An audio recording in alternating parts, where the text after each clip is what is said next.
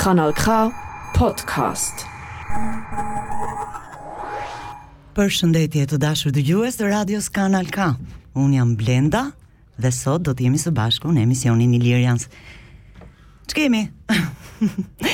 um, të ftuar në studio, kam sërisht uh, një vajzë speciale, uh, që e kisha dhe, dhe herën e fundit uh,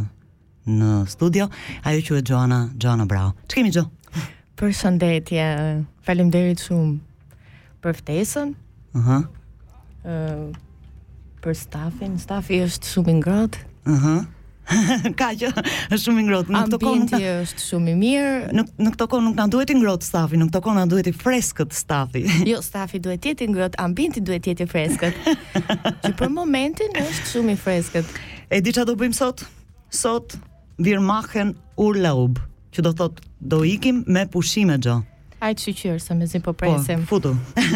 Sepse këto pushime ia vlen që t'i bëjmë më së miri në perlën e Ballkanit. kam qejf ta quaj unë, kështu kam, kam kështu ndihem kër më krenare për veten.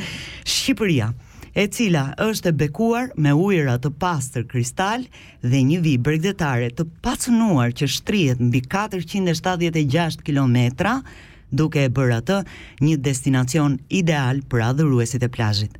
dhe plazhet më të famshme në Shqipëri ndodhen përgjatë bregdetit jugor, ku vizitorët mund të shijojnë notin, banjat ose thjesht të pushojnë nën diellin e ngrohtë mesdhetar. Je gati?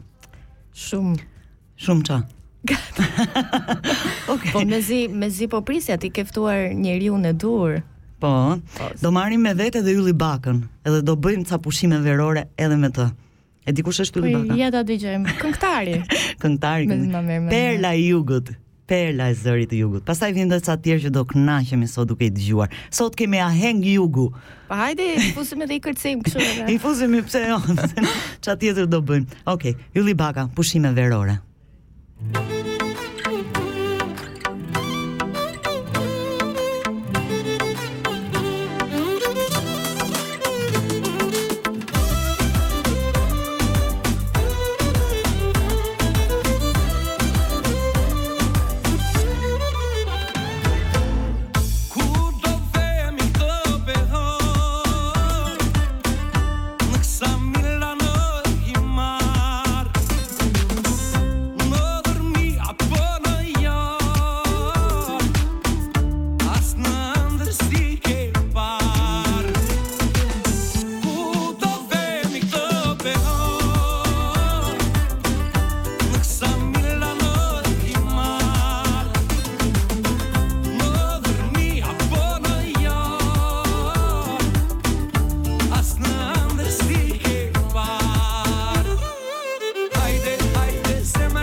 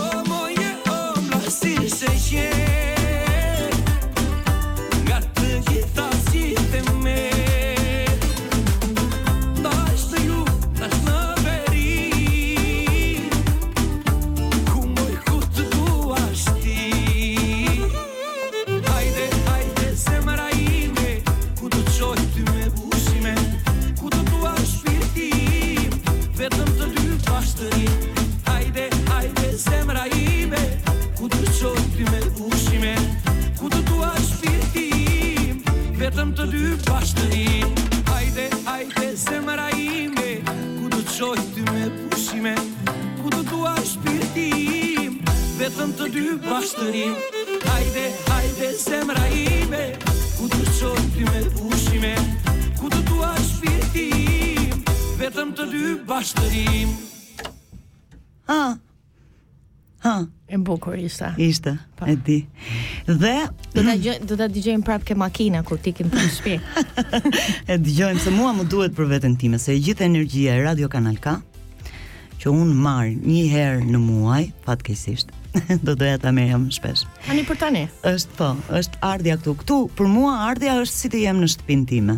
Domethënë në një po. në gjithë ato 20 e kusur vite punë në radio televizion, ë uh, dhe mbas një shkëputje një vjeçare dhe rikthimi është si të rilind. Dhe këtë ta them sinqerisht. Ikim, ikim, ikim, mirë se vini. ikim apo mirë se vini. mirë se vini në Mirë se ju gjeta. Në vendin e plazheve të pacënuara ku ujërat e pastër kristal takohen me rërën e artë. Shqipëria krenohet me disa nga brigjet më mahnitëse në Evropë dhe një perlë e fshehur që duhet të jetë në listën e çdo adhuruesi të plazhit është Ksamili. Ke qenë në Ksamil ti me çupe? Jo, nuk kam qenë. Do vish? Po unë prandaj erdha këtu që të marr informacionet.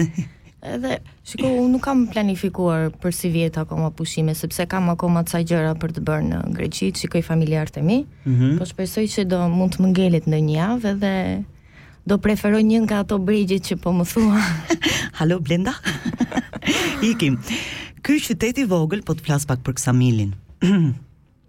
I vendosur në jug të Shqipërisë, ka fituar një reputacion për plazhet e tij të paprishur dhe ambientin e qetë. Në Ksamil ka më shumë se sa të bësh banjë dielli. Ça do preferoje ti të bëje më shumë? Në Ksamil. Banjë dielli edhe sporte. Edhe sporte, po po. Sportet e detit. Aty mbahet për sporte, sa për dijeni. Dhe ne sot do t'ju çojmë në një udhëtim nëpër historinë dhe legjendat e Ksamilit, se ty të pëlqejnë ato. Legjendat, legjendat. E po. shkreta, s'dash ka fare. Duke eksploruar gjithashtu disa nga plazhet befasuese që e bëjnë atë një destinacion kaq të njohur turistik. Zhytemi. Zhytemi. Good. Ksamili është një qytet i vogël bregdetar i vendosur në jug të Shqipërisë pranë kufirit me Greqinë. Vetë qyteti është relativisht i vogël me një popullsi prej pak më shumë se 2000 njerëz. 2000 njerëz? Po, ma merr mendja ka 2000 njerëz. Kanë mbetur vetëm vetëm të moshuarit. Jap, por gjatë periudhës së sezonit turistik për shembull është plot. Po kur them plot, ti nuk merr dot frymë. është shumë i bukur. Është shumë i bukur ti ke mundësi për të lëvizur nëpër Ksamil nëpër vende të tjera që janë të paprekura fare. Të virgjëra si. Të virgjëra, e moj të virgjëra ashtu, pa prek, pa të pacenuara. Një gjë që dallon Ksamilin nga destinacionet e tjera të plazhit është natyra e tij e paprishur. Ndryshe nga shumë pika turistike të njohura në mbarë botën, Ksamili ka arritur të ruajë hijeshinë e tij natyrore pa iu nënshtruar zhvillimit masiv të turizmit. Nëse jeni duke kërkuar për një vend të qetë për t'u çlodhur ose një eksperiencë aventureske të sporteve ujore, Ksamili ofron diçka për të gjithë. Nga sn... ka për mua këtu. Snorkeling dhe zhytje në skuba deri te marrja e diellit në një nga plazhet e tij të shumta të pacenuara, ky qytet i vogël simpatik i ka të gjitha.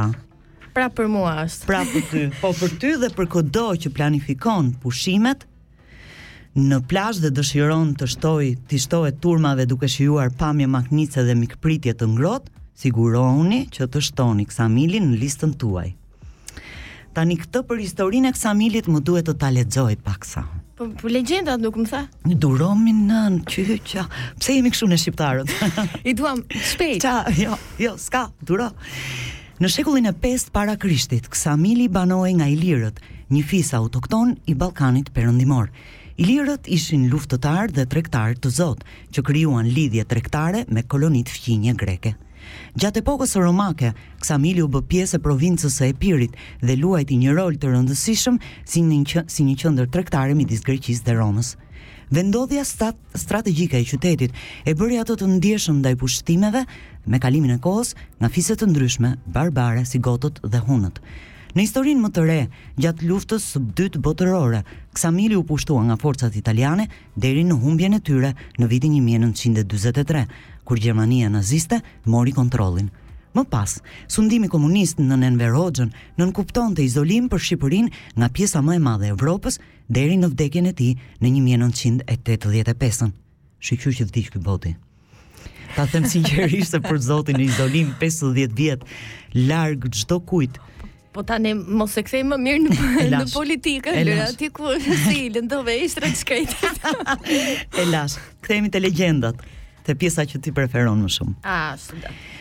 Ksamili nuk është i famshëm vetëm për plazhet e tij të bukura dhe ujërat e pastra kristal, por ka dhe një trashëgimi të pasur kulturore dhe historike.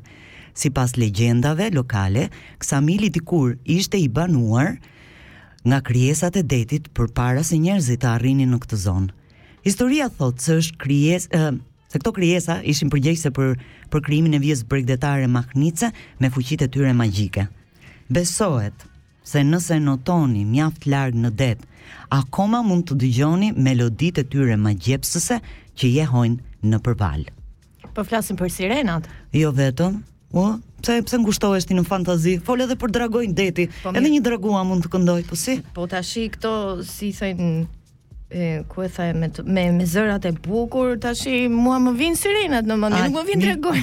Varet dhe një legjendë tjetër që s'ka lidhje me me krijesat e e bukura e e të tjera e të tjera po ka të bëjë me me ne krijesat e tjera krijesat e tokës. Ëm ka të bëjë me një çift të dashuruarish të kryqëzuar me yje, të cilëve familjet i kishin ndaluar të ishin bashkë. Tipike shqiptare kjo. Apo? Çifti takohej fshehurazi në një nga plazhet e izoluara të Ksamilit çdo natë për të shprehur dashurinë e tyre për njëri tjetrin. Më në fund ata vendosën të arratiseshin dhe të, fit, të fillonin një jetë të re së bashku diku tjetër. Por u mbytën tragjikisht teksa përpiqeshin të kalonin detin gjatë një stuhie të tmerrshme. Është shumë e çuditshme që 90% mos them më shumë të legjendave kanë histori dashurie. Esenca është dashuria. Tragjedia. Nëse kjo nuk është esencë, e prisja pak me një komplot, kupton, me personazhe, me jo, personazhe jo, më shumë. Të lutem shumë. Ktu nuk jemi në, në telenovela, as telenovela turke, as shqiptare, as spanjolle. Kjo është një super legjendë. Edhe e prek shumë realitetin shqiptar edhe sot e kësaj dite, të them drejtën. Ka lënë impakt. Po po, patjetër që po. Këto janë vetëm disa nga legjendat e shumta magjepsëse që lidhen me këtë qytet, pavarësisht nëse janë të vërteta apo jo. Ato shtojnë një shtesë magjike dhe misteri në një destinacion tashmë magjepsës. Aurela Gaçe për ta kaluar një çështje, ta ta zbusim pak po. situatën se me këtë tragjedinë, po. Do ikim me pushime, po do shkoj lento lento. Tashi ta bëjmë pak atmosferën më verore, kupton edhe të ëndërrojmë që jemi ke plazhi. Të ëndërrojmë, ëndërrojmë. Aurela Gaçe lento lento.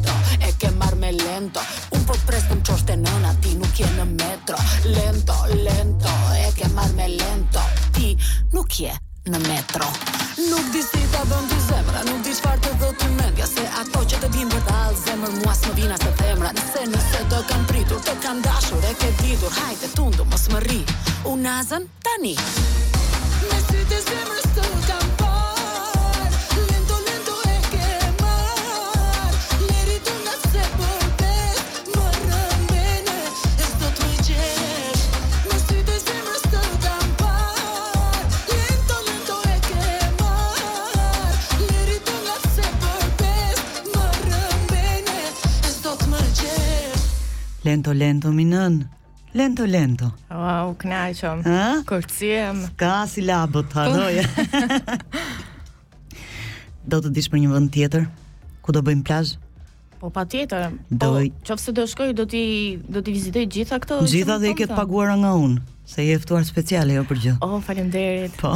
Paça borxh. S'ka gjë. Plazhi, plazhi, plazhi i Dhërmiut.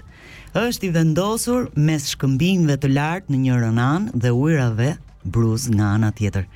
Ky plazh mahnitës ofron mundësi të pafundme për aktivitete ujore si kajak, apo snorkeling. Dhërmiu është një fshat i vendosur në bregdetin jugperëndimor të Shqipërisë, përgjatë rivierës shqiptare. Është i njohur për plazhet e tij të bukura, historinë e pasur dhe legjendat magjepsëse. Plazhi më i famshëm në veri është vetë plazhi i Dhërmiut, i cili shtrihet për rreth 3 kilometra. përmban një kombinim të guralecëve dhe rërës dhe ujërat e saj tërheqin si vendasit ashtu dhe turistët.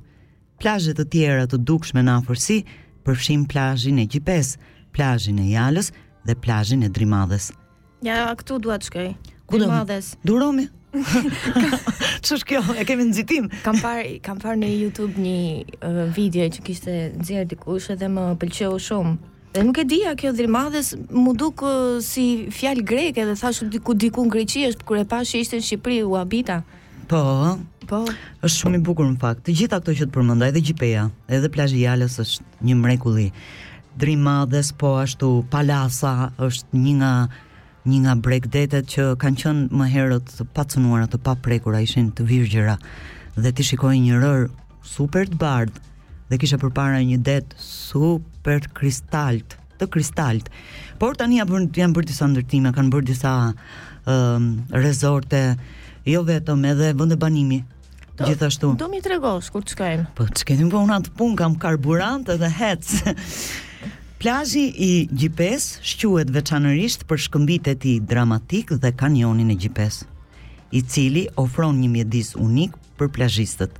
Plazhi i Jalës është një vend i preferuar për entuziastët e sporteve ujore, ndërsa plazhi i Drimadhës është i njohur për atmosferën e tij të relaksuar dhe baret e gjalla. këtu dua të shkoj. Unë po të them është full option, ti vazhdon akoma dua të shkoj këtu, do, do shkosh te të treja. Po tash unë po bëj ëndrra se këtu dimri i zgjat pak si shumë, kupton edhe Zgjat më xhan, zgjat. Unë vdiqa për një çik vitaminë D mbarova. Unë i kam marrë sa po ti po xhanën, po unë vazhdoj të jem kështu si si si e bardhë borë. Për sa i përket historisë, dhe këtë më duhet të ta lexoj, Këtu legjendë nuk ka? Duromë, nuk e di. Ja ta shohim rrugës se kemi. Okej. Okay. Ka një sfond të pasur historik që daton mijëra vjet më parë. Rajoni ka qenë i banuar që nga kohëra të lashta dhe ka dëshmuar ngritjen dhe rënien e qytetërimeve të ndryshme. Gjatë gjithë historisë së tij, Dhërmiu ka qenë i ndikuar nga ilirët, grekët, romakët, bizantët dhe osmanët ndër të tjera. E paskan dashur të gjithë me një fjalë me e marrë. Është si puna e kekut. Kur e po. bën dhe janë të gjithë fëmijët duke e pritur, të gjithë shkojnë nga një çamarrok aty sa fusi po, gishtin. Po, po e ma manifestonin po, gjithë. Po, po, po. Në kohët e lashta, zonat ish, zona ishte e banuar nga ilirët, një popull i lashtë indo-evropian. Më vonë rajoni ra nën ndikimin e grekëve, të cilët krijuan koloni përgjatë bregdetit. Gjatë periudhës romake, Dhërmiu ishte pjesë e provincës së Epirus Nova dhe luajti një rol të rëndësishëm në tregti. Në epokën bizantine, Dhërmiu u bë një qendër e rëndësishme e krishtërimit. Gjatë kësaj periudhe u ndërtuan disa kisha dhe manastira, disa prej të cilëve mund të shihen edhe sot. Edhe këtu do më çosh. Ua, çfarë flet, te të gjitha po të them. Nuk diskutohet më a do më çosh apo jo. Halli është ku po shkojmë. Problemi është që do na do na mjaftojë koha që t'i shikojmë gjithë këto. Se duam dhe plazhin, duam dhe sportet, duam edhe baret, po, duam edhe shëtitje. Po Zvicra, e ke dëgjuar si thotë? Step by step. Duam edhe manastire, të gjitha këto nuk e di se si do lidhen në programin tonë. Tani, ka një legjendë. Një legjendë popullore e lidhur me Dhërmiun është legjenda e kapitenit pirat Gramoz. Tashi kështu si po ma thua, kjo nuk nuk pretendon që të jetë histori dashurie. Inshallah jo. Ja e shohim, e shohim. Inshallah. Sipas përrallës apo gojdhënës, Gramozi ishte një pirat i frikshëm që vepronte përgjatë bregdetit shqiptar gjatë shekullit të 17. Gangster ky me një fjalë. Gango. Lac. Ai ishte i njohur për aktivitetet e tij plaçkitëse dhe kishte grumbulluar pasuri të madhe. Paska pas aktivitetet buke. Se pse nuk e kam thënë hajdut, po aktivitet plaçkitës. po pra po. Nejse, legjenda thotë se Gramozi ah, që ça ra në dashuri me një vajzë oh, vendase nga Dhërmiu, ja pra, të quajtur Maria. Pavarësisht nga reputacioni i tij famëkeq, Maria pa mirësinë tek ai dhe ia ktheu ndjenjat. I vendosur të linte pas jetën e tij të piraterisë, Gramozi vendosi të hiqte dorë nga thesaret e tij të grabitura dhe të vendosej me Marinë në Dhërmi. Me gjithë paska, e paska dash me gjithë mend, paska lënë aktivitetin e tij plaçkitës, ka lënë dhe pasuritë që ka marrë vllai Sandi i këtij, edhe Për hir të dashurisë. Për femrën moj pse ça. Megjithatë, para se të mund të bënte këtë, piratët rivalë sulmuan anijen e Gramozit në përpjekje për të vjedhur thesarin e tij. Në betejën që pasoi Gramozi luftoi me guxim, por u plagos për vdekje. E tmerrshme. Ja urdhëro, pra vdekje. E, e gjeti në gjumë të shkretin. E gjeti në, në pikën e dobët. O God, me frymën e vdekjes, ai i besoi Marisë vendodhjen e thesarit të tij të fshehur, të varrosur diku në kodrat që rrethojnë Dhërmiun. E paska lënë të pasur me një fjalë. Dale se s'e ka gjetur ajo motra, se shih ç'thotë, edhe sot e kësaj dite, legjenda e thesarit të fshehur të Gramozit, tërheq gjuetarët e thesarit dhe kërkuesit e aventurave në Dhërmi, me shpresën për të zbuluar pasuritë e kapitenit të piratëve. Po mirë si i tha ku ndodhej edhe s'e ka gjetur? S'e ka gjetur. Po pse Dhërmiu është i vogël xhan? Nuk është i vogël, ai duhet t'i thoshte vendin, lokacionin ku ta kërkonte. Ua, e tmerrshme. Nejse, West Side Family dhe Eranda Libohova nuk i dedikuan një këngë Marisë, por i dedikuan një këngë Marinelës. Mari Marinella. Edhe unë po ja dedikoj, kam një shoqe në Greqi e cila quhet Marinella, nuk ma merr mendja që e dëgjon emisionin, po. sepse ndodhet në Greqi. Ja çojmë ne, s'ka gjë. Po gjithsesi ja dedikojmë pra. Okej. Okay. Mm, West Side Family Eranda Libohova, Marinella.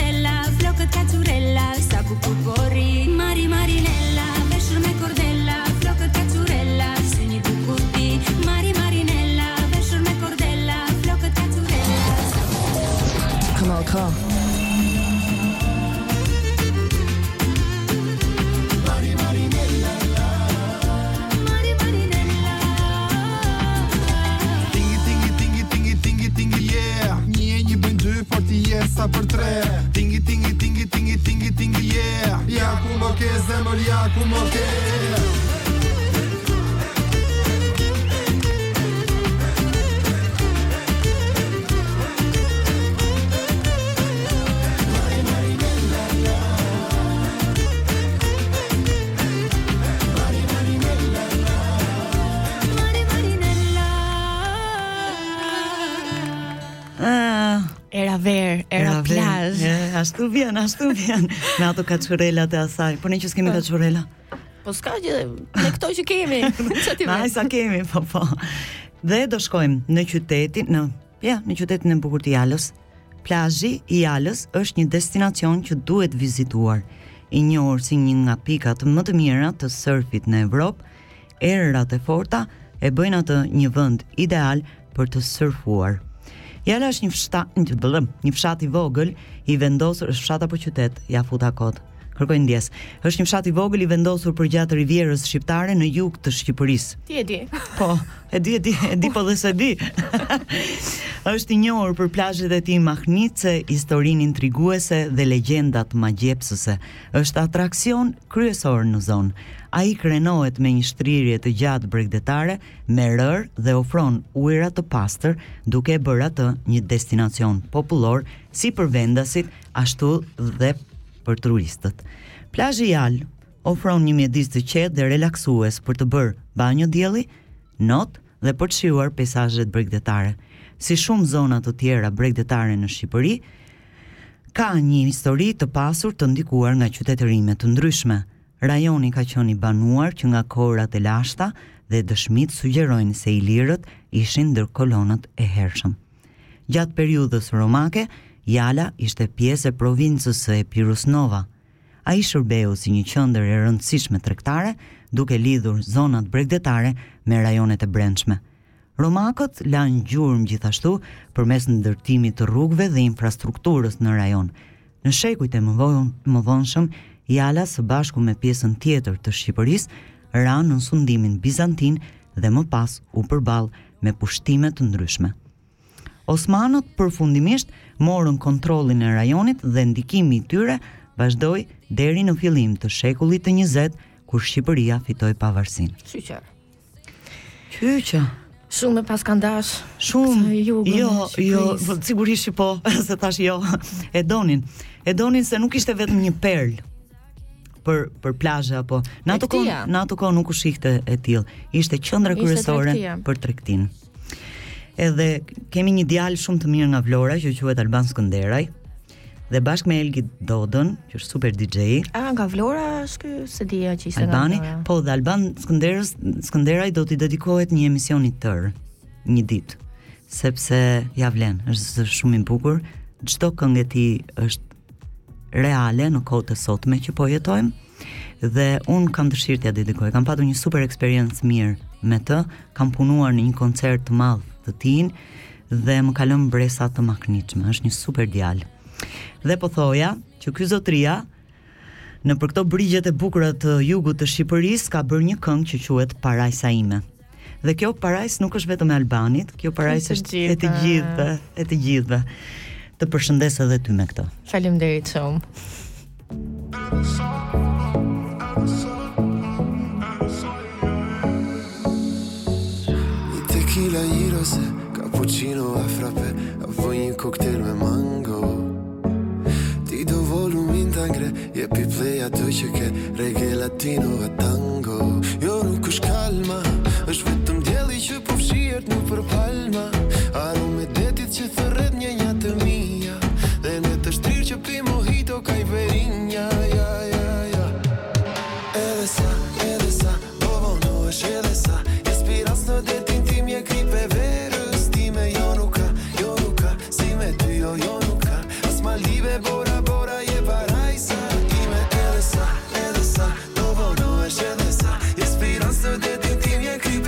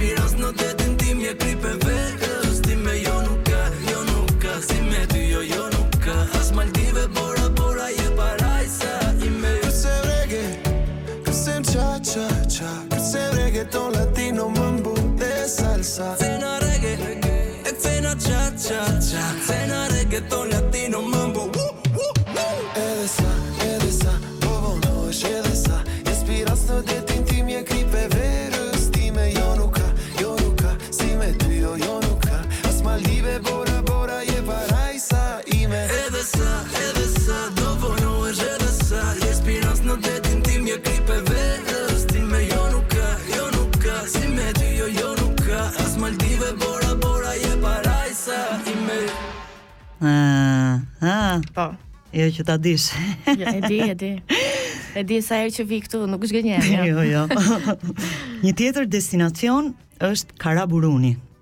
Karaburuni apo Gadishulli? Këtë s'e kisha dëgjuar. A ja? Ëm është shumë i bukur, të them të drejtën. Nëse ke mundësi për të shkuar me skaf, me këto motorët e ujit, qoftë edhe me me anije turistësh, domethënë, është shumë e bukur për ta vizituar. Është një magji. Okej. Okay. Gadishulli ndodhet midis gjirit të Vlorës në veri dhe detit Jon në jug.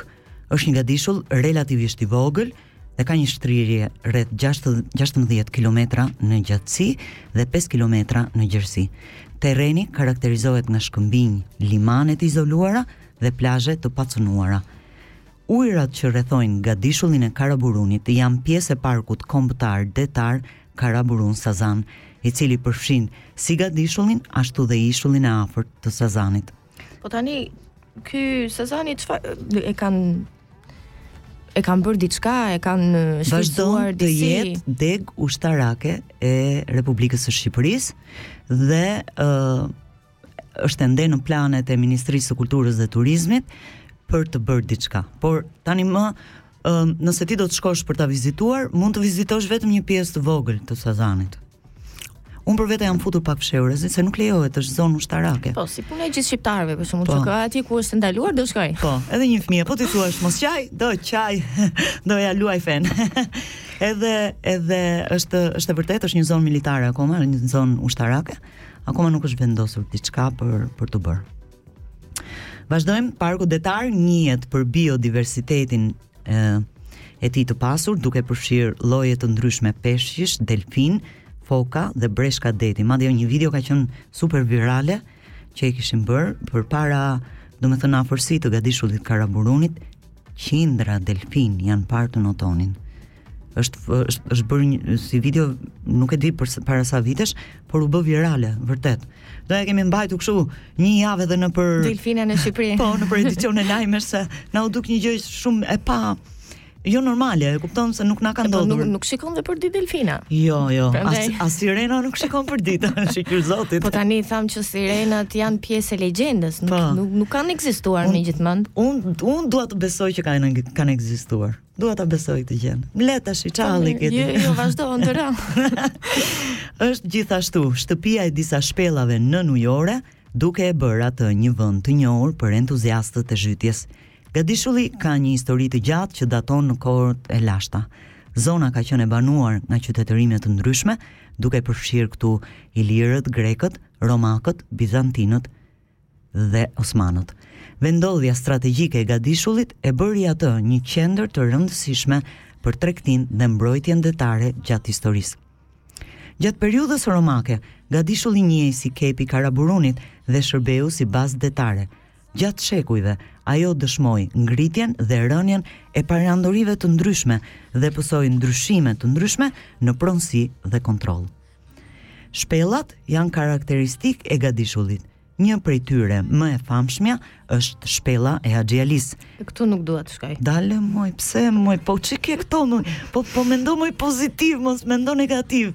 Është super shpellë, ti e ngre kokën të dhemb qafa, aq e lartë është. E kam parë në kinema një film para disa viteve. Jeta nuk është film Joana. Edhe më ka lënë një ndjesi shumë të frikshme. Edhe që atëherë këto shpellat i kam marrë frikë. Kjo nuk është ashtu, kjo është shumë e bukur. Të siguroj për këtë.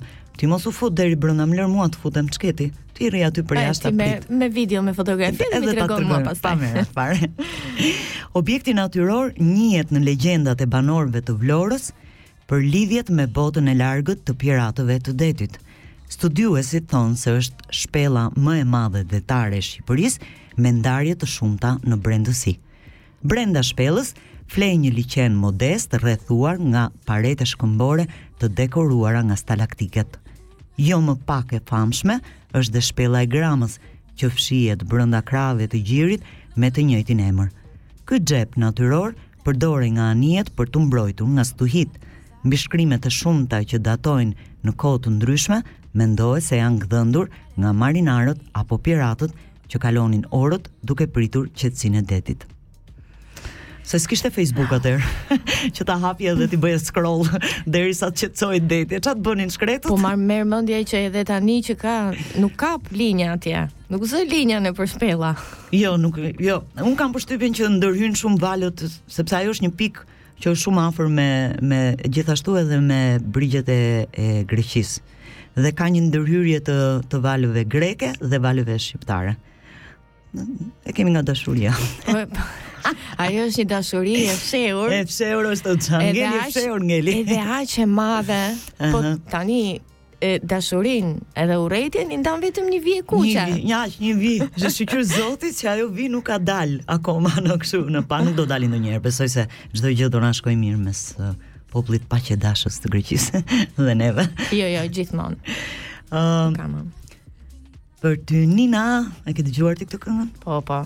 Nga Bruno feat Flori Mumajesi. Kush nuk e ka dëgjuar? Ninën. dhe Klajdi po, Haruni. Po sot, sot na ke vënë kështu E ke vënë këngë me, me emra, emra, me emra femrash. Ke marrë, i ke marrë gjithë femrat. I kam marrë të tëra. I dua më, i dua shumë, i kam xhan femrat.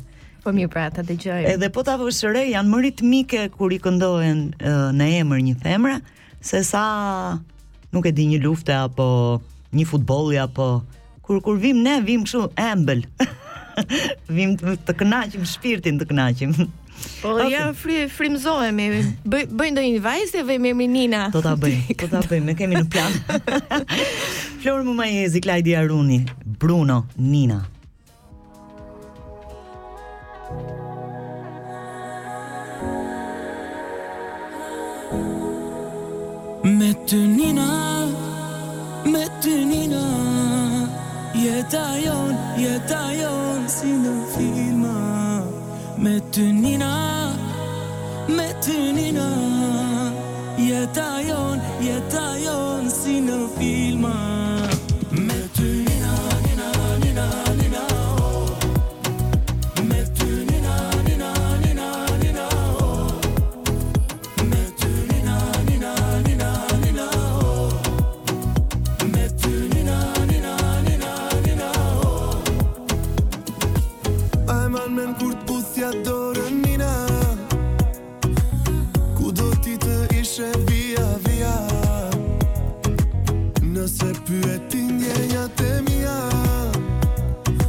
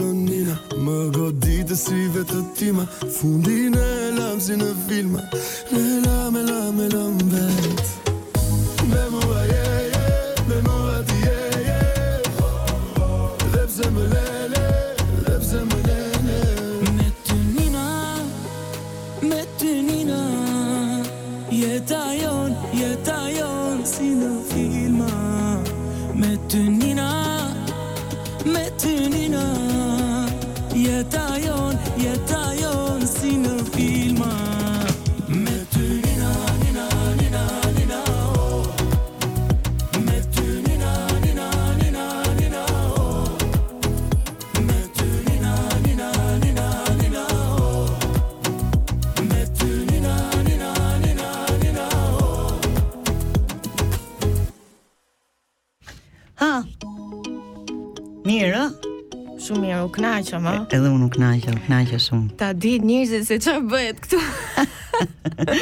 e di ça, se më ka shkruar një miku im që e përshëndes shumë. Ky djali është bërë sebep për martesën time në në Zvicër.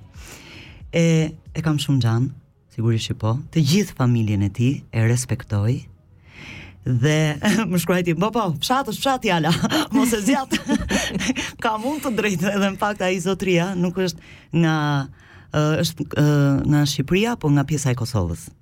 që të mos na shash pastaj se po më thotë një gjë edhe hajde të merremi vesh. Ëh, ah. uh, shiko sot nuk do flasim vetëm për uh, nuk do flasim vetëm për uh, plazhet, sot do flasim edhe për kanionet.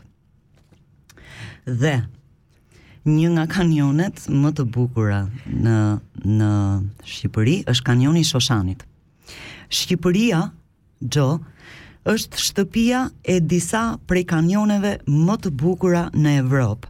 Megjithatë, ajo mbetet relativisht e panjohur për botën e jashtme. Kanionet nuk janë vetëm një mrekulli natyrore, por edhe një thesar kulturor dhe historik. Populli shqiptar ka një lidhje të thellë me tokën e tij dhe ka jetuar në këto kanione prej shekujsh, duke lënë pas një trashëgimi të pasur traditash dhe folklori. Eksplorimi i kanioneve nuk është vetëm për të jetuar bukurinë e natyrës, për ta përjetuar atë, por edhe për t'u zhytur në kulturën vendase. Po të thoja, nuk, nuk kam faktikisht shumë uh, informacione, nuk nuk kam qenë ndonjëherë, po pse andej nga Greqia nuk ka kanione moj çupë.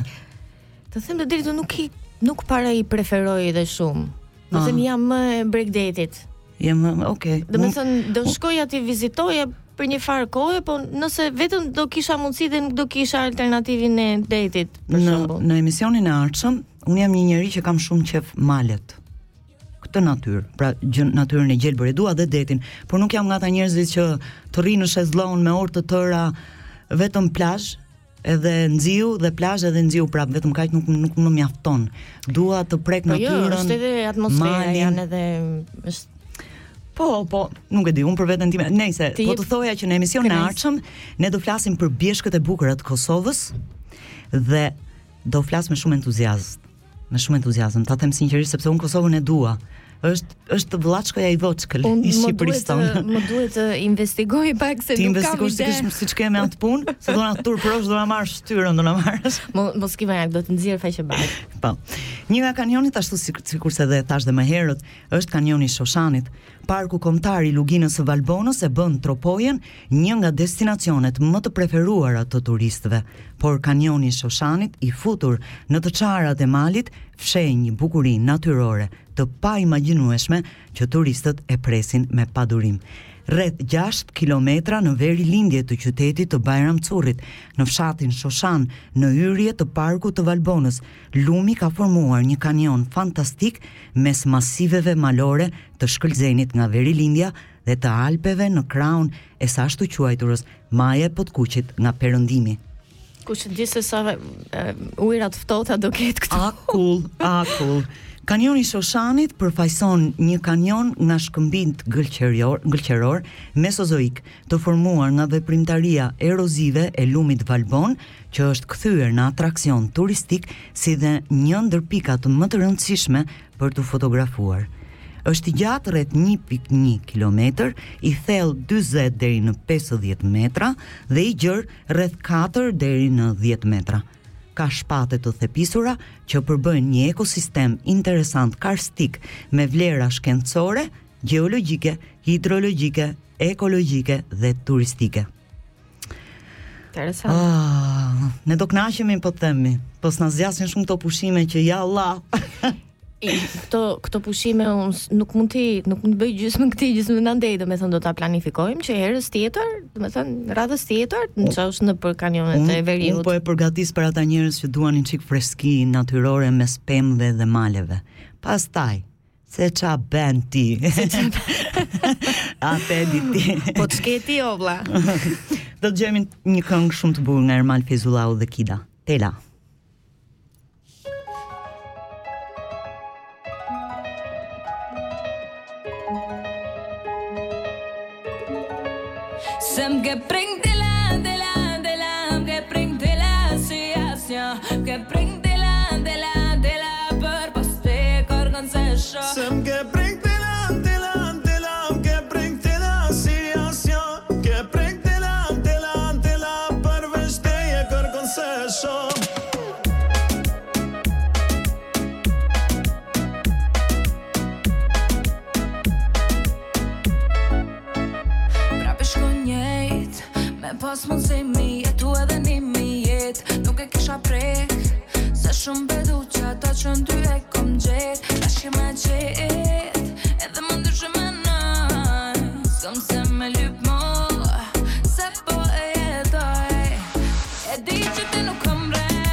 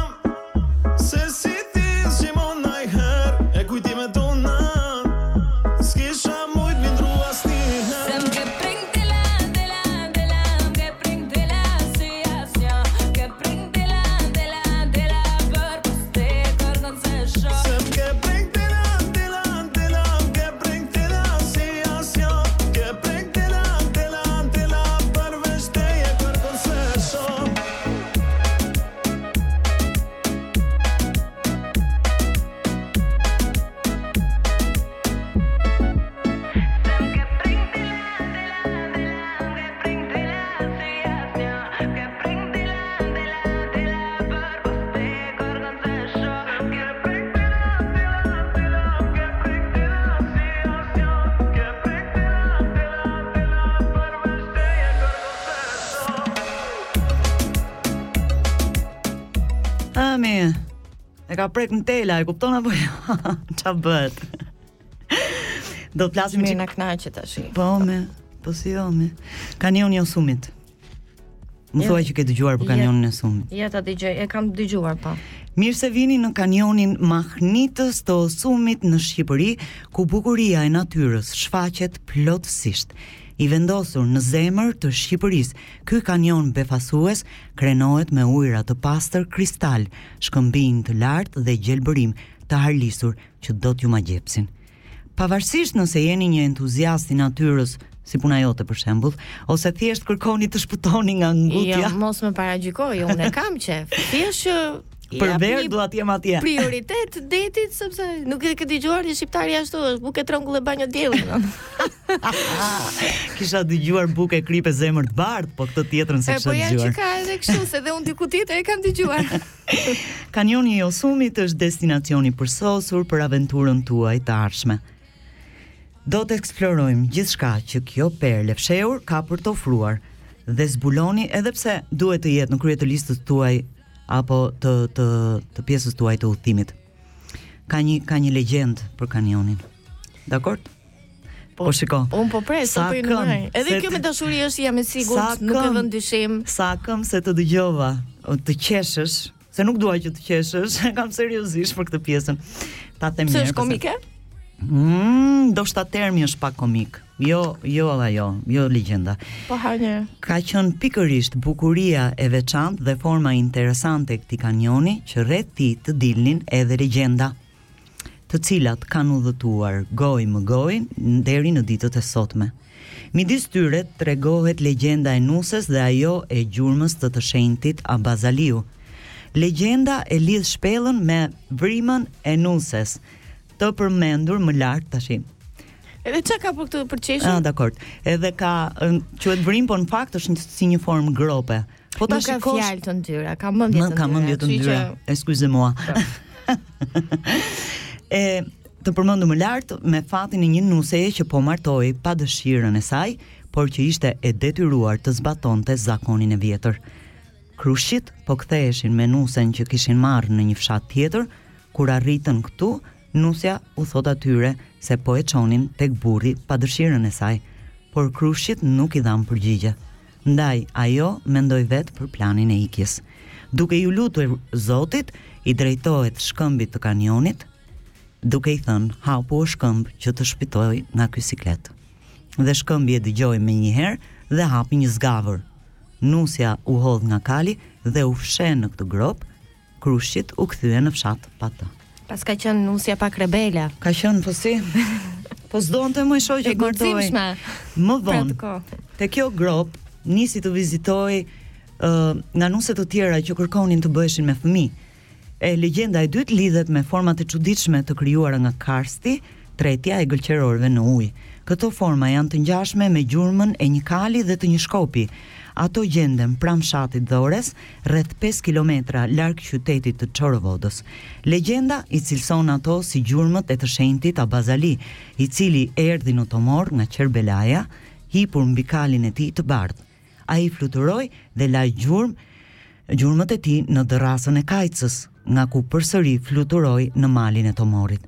Besimtarët bektashianë për të qetësuar shpirtin kërkojnë ndihmën e gjurmës së të shenjtit Abaz Aliu. Ha. Kjo e dyta ishte okay. më e bukur, mua më pëlqeu shumë kjo. Ndoshta nga që jam dhe vetë bektashiane, po. me me kështu me origjinë të largët. Bëj shaka. Elvana Gjata, love me.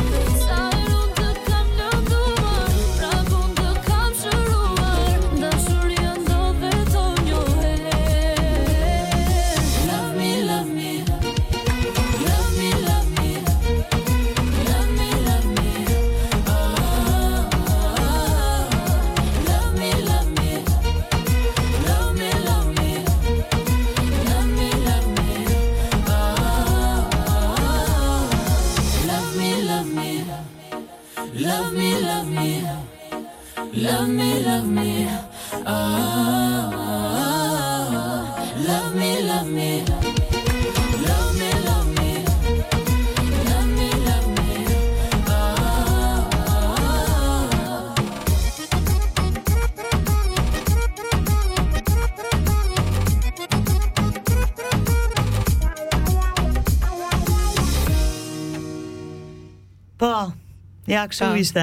Kështu ishte e gjitha. Dhe iku koha shumë shpejt, faktikisht. Ah, iku. Si gjithmonë. Po po, si gjithmonë.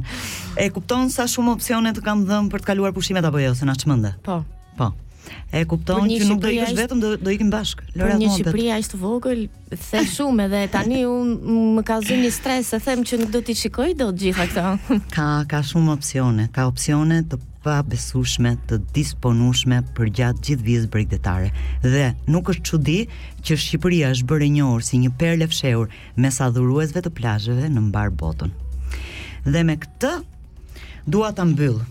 Dhe dua ta mbyll me një këngë super të bukur nga Ardian Bujupi dhe Shpat Kasapi, që quhet Valle Kosovare. Miqtë e mi të dashur, Xhoan. ishte Faleminderit shumë, ishte kënaqësi për mua edhe këtë radhë. Gjithashtu edhe për mua, super kënaqësi. Të përshëndes me një valle kosovare duke i uruar të gjithë dëgjuesve tanë natën e mirë dhe dëgjohemi sërish muajin tjetër. Natën e mirë.